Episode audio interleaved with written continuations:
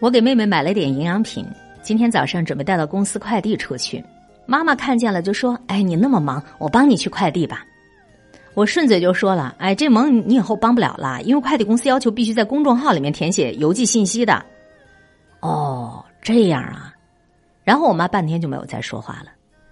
我回头看了妈一眼，刚才还笑眯眯的她，脸上的表情有些僵硬，写满了失落。我瞬间就意识到我自个儿说错话了。我用一些他听不懂的词语拒绝他，在他听起来，就好像觉得自己真没用，连这点忙都帮不上孩子。不知道从哪天开始，逐渐年老的父母开始面对一个很扎心的事实：他们越来越没用了。我们工作上的事情他们听不懂了，自然也给不了建议了。妈妈做的菜被我们嫌弃热量太高、太油腻，甚至他们还常常帮倒忙，给孩子添乱。前几天深圳降温，我有一件大衣找不到了，翻箱倒柜好几天都没有结果，无意中就问妈妈，她说她帮我收起来了。大衣不能像你这么放的，你直接挂衣柜就可以了。当我看见大衣被他叠得整整齐齐，压在很多衣服下面的时候，我当时就气坏了。本来前段时间干洗过了，准备天冷就直接穿的，妈妈居然给我叠起来压在最下面，变得皱巴巴的。然后一怒之下，我没有控制好自己的情绪，巴拉巴拉就向他一堆抱怨。我都跟你说过了，我自己的衣服你不用帮忙收拾的。起初妈妈还跟我解释，但是随着我不停的抱怨，她解释的声音越来越小，直到最后就不说话了。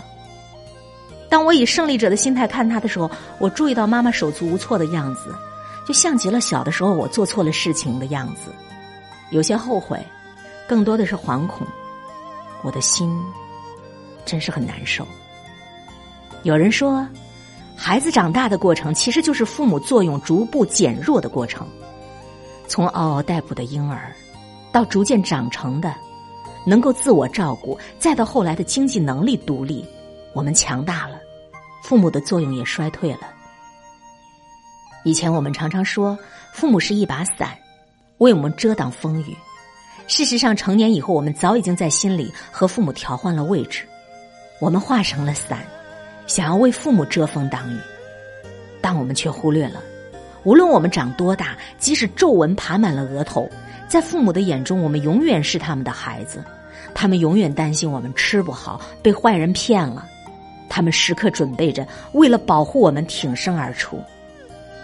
但是我们大多数人是怎么做的呢？打断他们的劝告。忽略他们的建议，违背他们的意愿，甚至拒绝他们的关心，有意无意的告诉他们：“你老了，你没用了，我不需要你了。”听起来是不是很残忍？但是你知道，你和你身边多少人几乎每天都在做这样的事情吗？想想平常，但凡我们有事情需要爸妈帮忙，无论大小，他们都会很积极，也会格外负责，很少有推辞。这是为什么呢？还有，你仔细观察就会发现，那些带孙子的老人很享受照顾小孩子、陪小孩子玩，这又是为什么呢？其实这一切都是因为老人觉得自己还能发挥作用，没有成为孩子的负担和累赘，心里还会很开心。之前在网络上看到过一个故事，说有一家公司的老总经常用轮椅推着自己腿脚不方便的母亲去菜市场买菜，还让老太太替他讲价还价，买好菜之后听着老太太的唠叨回家。而这个老总的资产其实可以把整个菜市场都买下来，可为什么还要为老太太砍下那么一两块钱而高兴呢？因为他想让腿残在家的妈妈觉得自己有用，儿子还需要他。这个故事也让我想起了小的时候，邻居家的李叔叔，他和当时已经七十多岁的母亲生活在一起。他有个我很讨厌的习惯，就是每年冬天他中午都要赶回家，让他妈妈给他煮饺子吃。更郁闷的是，他还经常带单位的同事一起到他家里去吃饺子。新疆的冬天温度都是零下，包好了饺子直接放在院子里就会冷冻，吃的时候拿进去直接煮。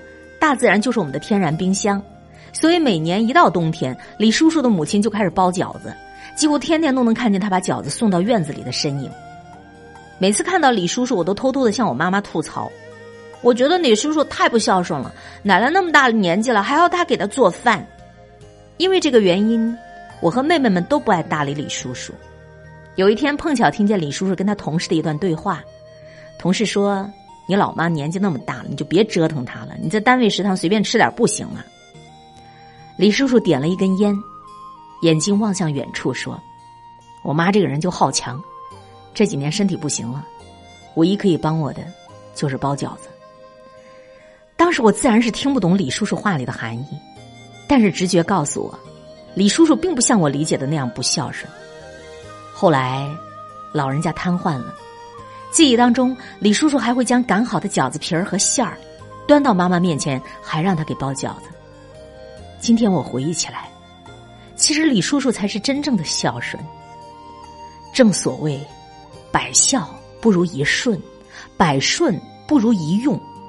让父母永远感到自己有用，还能够给孩子帮忙，而不是一个让人操心的累赘，这才是让他们晚年快乐的支柱啊！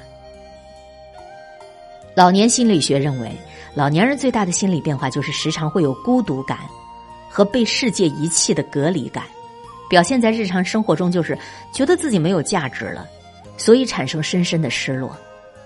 在医学上，针对老人有专业的心理护理，但专家依然认为。家庭和睦才是老年人身心健康的基础。当人逐渐年长，就会感到恐慌。如果子女给父母安排一点事情做，就会缓解身体的衰老带给他们的恐惧。记得有个电视剧里有这样的情节：儿子大学毕业，在城里买了房，娶了媳妇，媳妇生了孩子，老人坐火车给儿子媳妇送来了一大筐土鸡蛋，说可以帮媳妇补身体。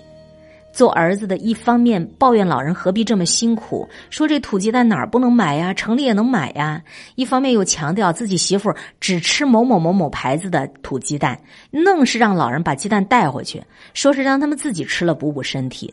老人特别失落的回家了。其实那一刻，这儿子拒绝的不仅仅是一筐土鸡蛋，而是断绝了老人想为儿子做点什么的权利。让老人伤心失望的是，他不再被他的儿子需要了。有家在农村的父母，大老远的给城里的孩子送几十斤腊肠，亦或者是亲手做的煎饼，可大多数儿女都劝诫父母：“你别再这样折腾自己了，这些东西超市、菜场都可以买得到的。”想想子女也该如此，父母辛苦了大半辈子，总得过些清闲的日子，不应该再为已经长大的我们操心。而且我们从小到大被灌输的思想也是：长大就不应该再依赖父母，不应该给老年人再添麻烦，尤其是不想让他们再帮我们做一些事情，害怕他们受苦受累。于是，我们将父母赶出厨房，自己做饭给他们吃。但这样做的结果就是，他们觉得自己或许没用了。据说有官方调查，老年人都渴望在有生之年，能够再为社会多做一些工作。而大部分的老人能做的就是带孙子、帮子女分担家务，这会对他们的身心健康有帮助。毕竟我们也为人父母，有己推人，在没有老到完全不能动之前，每个人都希望再为孩子尽一份绵薄之力，而不是成为一个混吃等死的人。我妈常说：“现在我还能帮你做饭、带孩子。”等老了，最怕自己没啥用，成了你的负担了。这话听上去多少有些心酸，却是一个扎心的事实。很多老人家之所以不愿意跟儿女住在一起，就是觉得自己帮不上忙，始终是客人，感觉不自在。所以从今儿起，尝试着给爸妈一些机会，哪怕做的只是微不足道的小事，哪怕他们会给你添乱，因为真正的孝顺。就是让你爸妈觉得，他们依然被你需要，依然有用，他们对你、对你的家都很重要，不能缺少。很多时候，我们都在想，为什么我们给了爸妈好的生活，似乎他们并不开心呢？尤其是我们问他们：“你们还需要什么？”他们的回答永远都是：“哎呀，我啥都不缺。”而且语气里还有一丝客气。为什么我们越是想让父母幸福，越是给予好的物质基础，他们距离我们越来越远呢？其实我们的做法不是真正的孝顺，只是让他们本就无事可干的晚年变得更加的寂寞。由此看来，给老年人提供美满的物质条件，也并不能够完全确保他们晚年的幸福。唯有让老人觉得自己还有用，内心深处真正的愉悦开心，才是让他们健康长寿的秘诀。那么，身为儿女，怎么做才能让父母觉得自己还有用呢？首先，接受父母对你的照顾和帮助。每年春节回家，父母最开心的就是做一大桌子饭菜，然后看着我们吃完，那一刻，父母就会觉得孩子还在身边没有离开。也会为自己还能给父母、给孩子做他爱吃的饭而骄傲。很多人都担心呐，自己的父母会不开心，会不快乐。你留心就会发现，现在很多老人和孩子说话都很小心翼翼的。其实，当父母小心翼翼跟你说话的时候，就已经没有尊严了。要让父母有尊严的老去。任何时候，他都是你的长者，我们要尊重他们，不要对他们出言不逊，不要对他们指手画脚，更不能够给他们脸色。关于老年人毒死在家中，没有自己的子女及时发现这样的新闻，已经不止一次了。每当这样的悲剧，发生的时候，每当这样的老人悄无声息离开人世的时候，我们都要扪心自问：我们对自己的父母究竟够不够孝顺？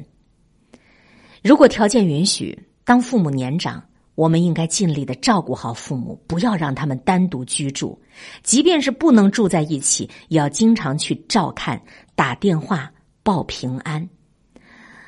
古时候。每个年轻的夫妻起床之后的第一件事情，就是去父母亲的房间去请安。这个习惯是最好的习惯。尽管现在我们的生活发生了很多的变迁，许多的家庭没有可能早起第一件事就是到父母房间去请安问安。我们起码可以借助于现代化的通讯工具，每日向父母请安问安。希望天下父母。健康长寿，开心快乐。